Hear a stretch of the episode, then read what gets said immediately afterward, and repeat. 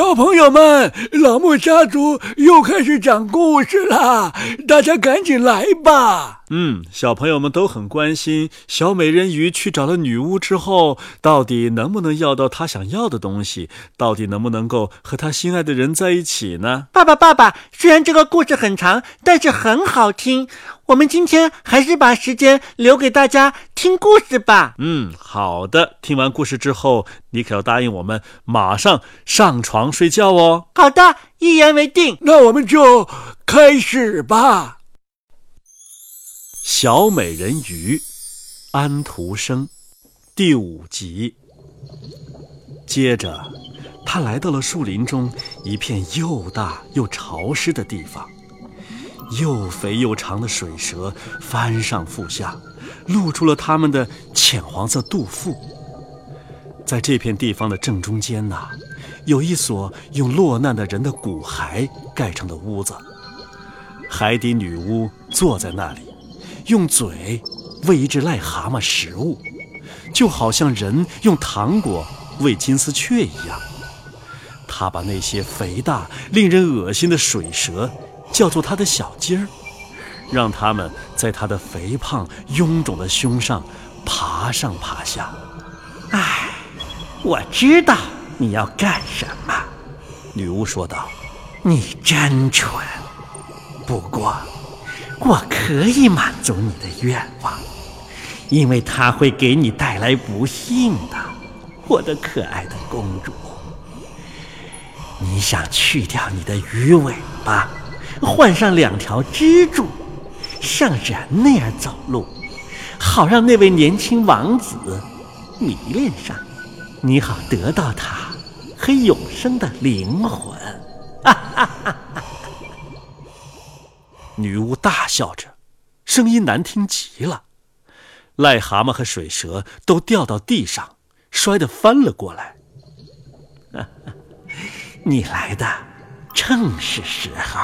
女巫说道：“等到明天早晨，太阳一出来，我就帮不了你了。你得再等一年以后了。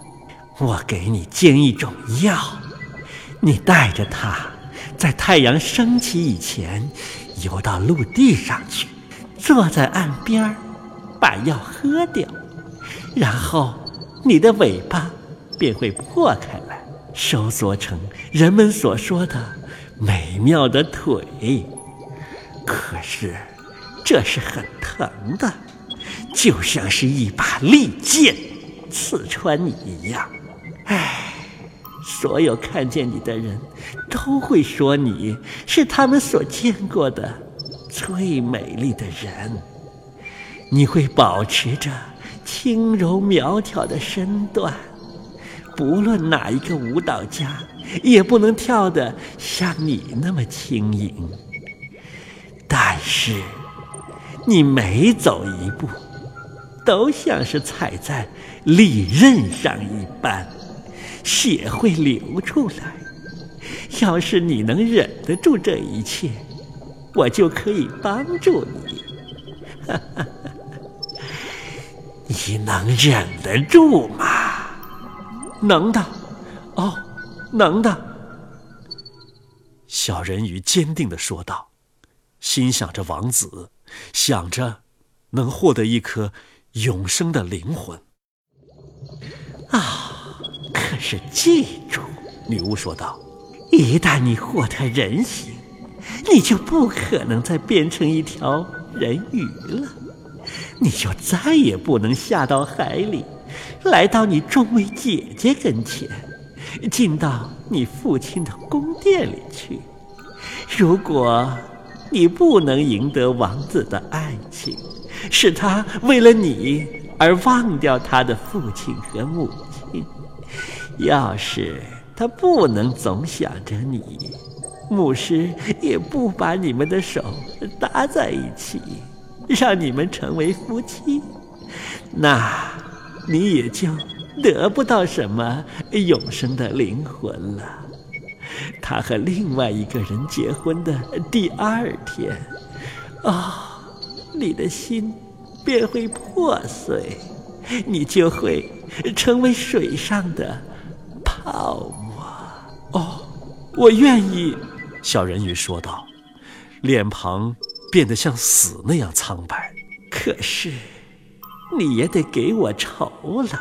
巫婆说道，而且呀，我要的不是什么寻常东西，在海下所有的声音中，你的声音是最美妙的。你觉得用这种声音可以迷住他？可是。这声音，你必须给我。我要你以最好的东西来偿付我那贵重的药。你知道，我得把我自己的血掺进去，这药才能厉害的像一把双刃剑一样。可是，如果你把我的声音要走，我还剩下什么呢？小人鱼说道：“啊哈，你苗条的身段儿。”女巫说道：“呃，轻盈的腰肢和你那会说话的眼睛，一定可以迷住人心的。”哦，你丧失勇气了吧？把你的小舌头伸出来，让我。把它割掉，作为报偿，那你就可以得到那种强烈的药剂了。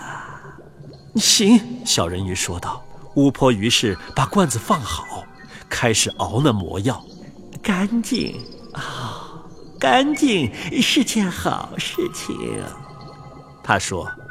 于是他把蛇捆成一团，用它把罐子擦了擦，接着他便抓破了自己的胸脯，让黑血滴进罐子里，冒出的奇形怪状的气，看起来怪吓人的。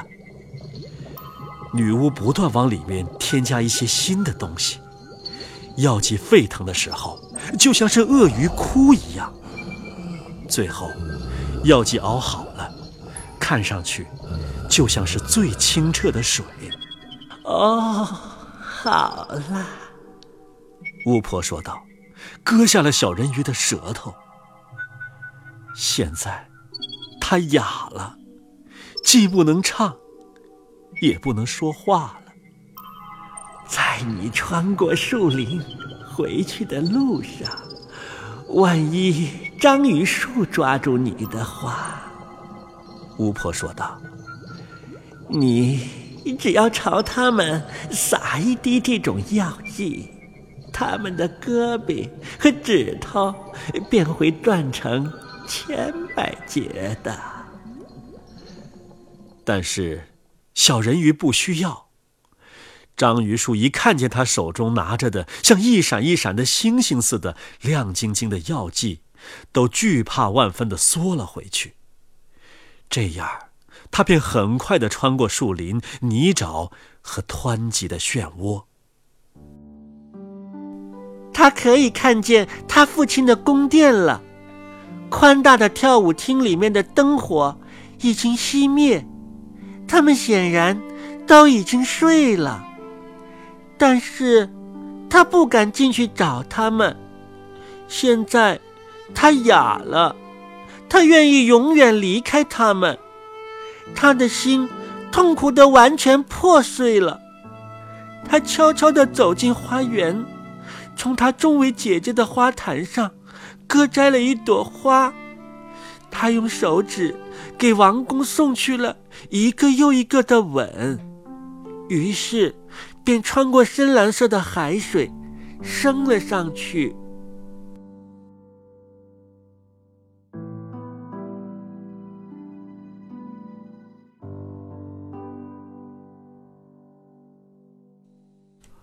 哎，小朋友们，小美人鱼的故事第五集今天就播送完了。小美人鱼遭受了这么多的磨难，最后到底能不能够和自己心爱的人在一起呢？